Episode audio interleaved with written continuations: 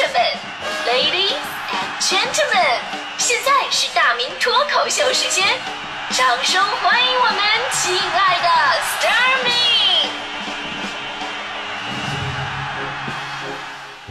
好，欢迎各位来到今天的大明脱口秀，我是大明。呃，说到美啊，这是昨天我跟大迪下午啊应邀参加了最近比较火的那个 Luckin 咖啡的新品发布会。但给我最大的感受是什么呢？就是现场去了很多的网红姐姐，这网红姐姐真的是太放得开了，打扮的多浓妆咱们就不说了，咱就说他们穿这衣服，这短裤跟你说要多短有多短。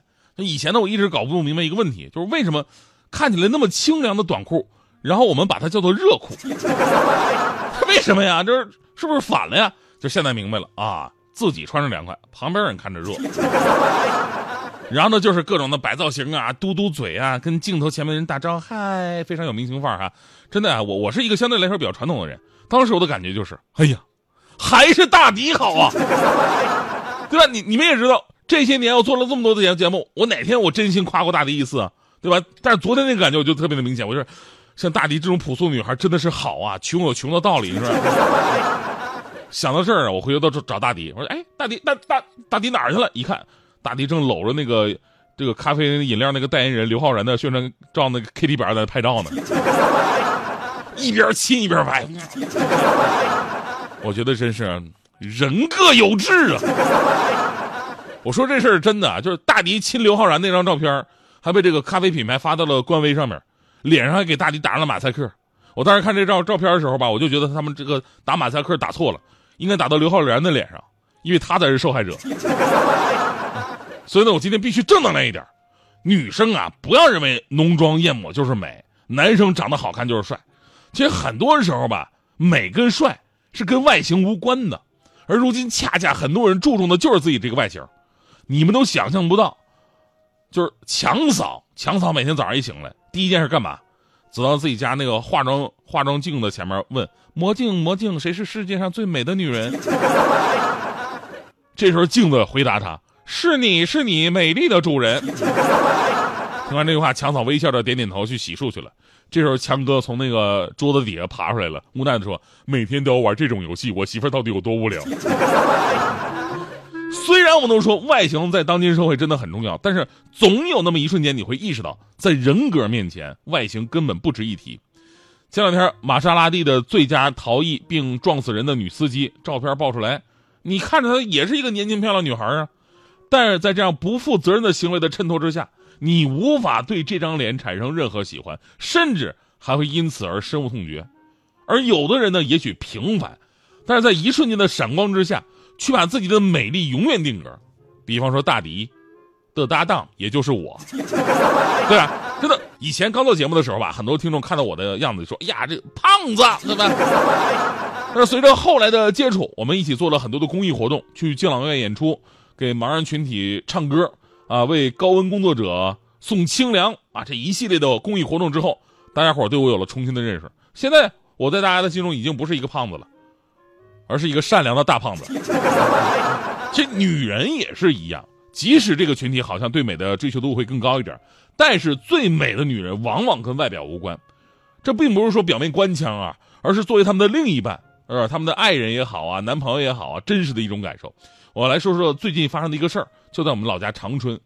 最近两天呢，有一段长春九零后女孩跪地救人的视频火了。有网友爆料说，六号早上九点，在一百四十二路公交车上，一位女士呢突发疾病，而长春中医药大学附属医院研究生崔梦颖就在车上，她立刻对病人进行了紧急处理，并在下车之后还跪在马路上，啊，给这个女士来疏通经络。网友们纷纷点赞，表示她跪地救人的样子真的是太美了，而且在这里边有很多的细节。当时小崔呢是跟自己的男朋友俩人在一块儿，看到人出事之后吧，自己想都没多想，可能是由于出于专业的本能、敏感性，第一时间就冲过去救人了。而这个时候，作为普通人的老公，甚至连反应都没反应过来。她男朋友说了，说看见她救人的这个样子，我更加确定了自己选对了人，真的是特别幸运的遇见了他。然后呢，他晚上还把自己这个女朋友的这个事儿啊，在家族的群里边说了，亲戚朋友都夸他的女朋友好啊，他就觉得特别的自豪。这才是男人最爱女人的一面，有女性的善良，又有男性的担当。外形确实可以让一个人对另外一个人啊，首先产生一个好感、一个亲近度，但是能够决定终生厮守、找到人生的这种归属感，徒有外形根本就不行。你想，这个时候咱们可以把这个场景换一下：你女朋友救人的时候并没有任何反应，就路过商店的时候，第一时间就冲了进去。作为普通人的你，甚至都没反应过来。看他血拼的样子，你会确定自己选了选对了人吗？当然，这个买东西本身啊，没有什么不对，倒不是说，哎呀，这个会对你产生感情产生怀疑，对吧？但他买东西一定不会说让你，哎呀，我有笃定的心理，他买东西买的好认真，我选对人了，你你你不会有这种感觉。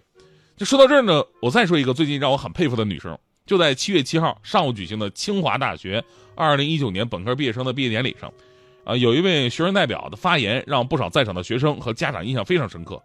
因为一般的大学毕业生吧，要么你是继续读研，对吧？要么工作，两种选择。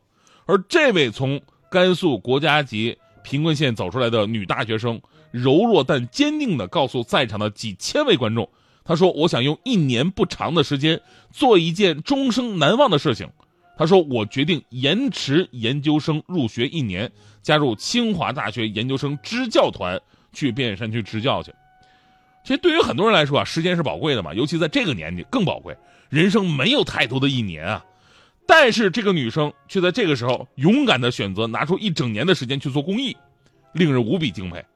就我为什么特别有感慨呢？一个呢是为颗为这颗善良的心点赞，另一个我更佩服这个女生的规划能力。您您想啊，其实我一直认为我们每个人都应该拿出一年的时间去做一一件自己想去做的事儿。在工作状态当中吧，你觉得呀，这一年恍恍惚惚就就过完了，什么都没干就就就就完事儿了。但是如果你真的把这一年用来为自己而活，去学一些东西，去走遍世界各地，你能收获的东西会远远超过你正常状态下的一年，对吧？我以前跟大家伙提过，就是古代以色列人的一种习俗，叫做安息年。什么是安息年呢？就是每隔七年之后，会有一年的时间不从事工作、耕作、劳动，同时也会。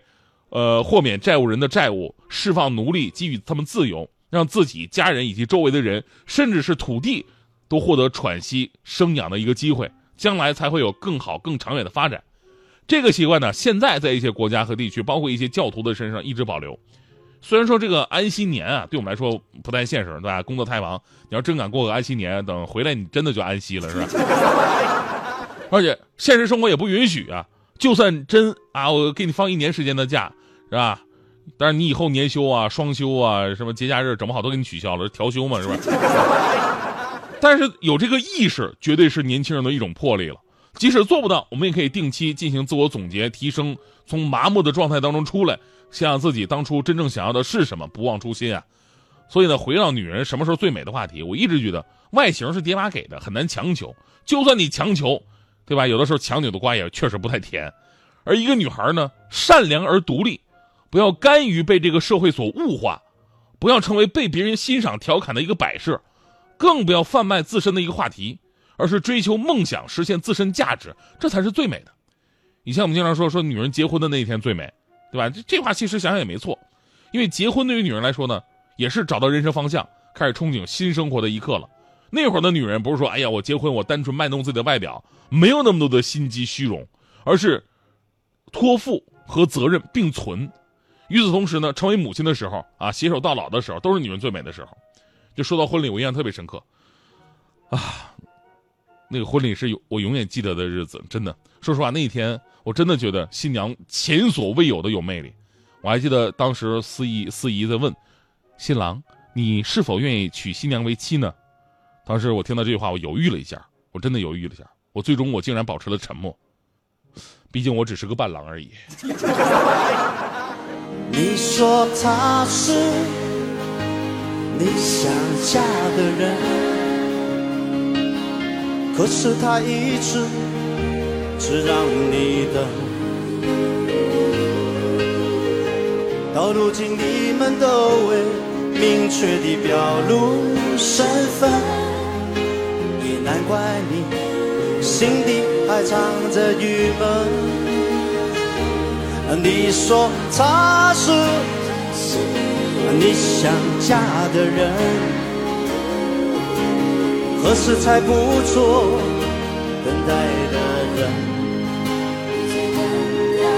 我这局外人，并非是什么恋爱顾问，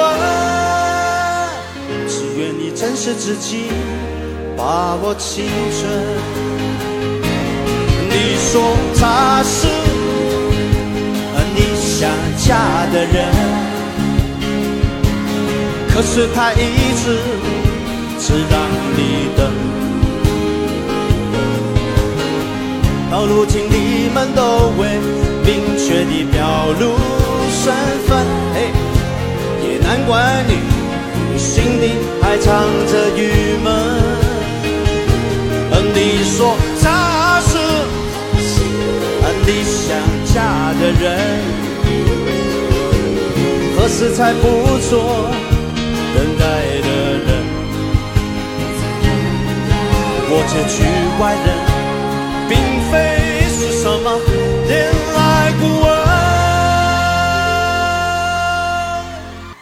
只愿你珍视自己，把握青春。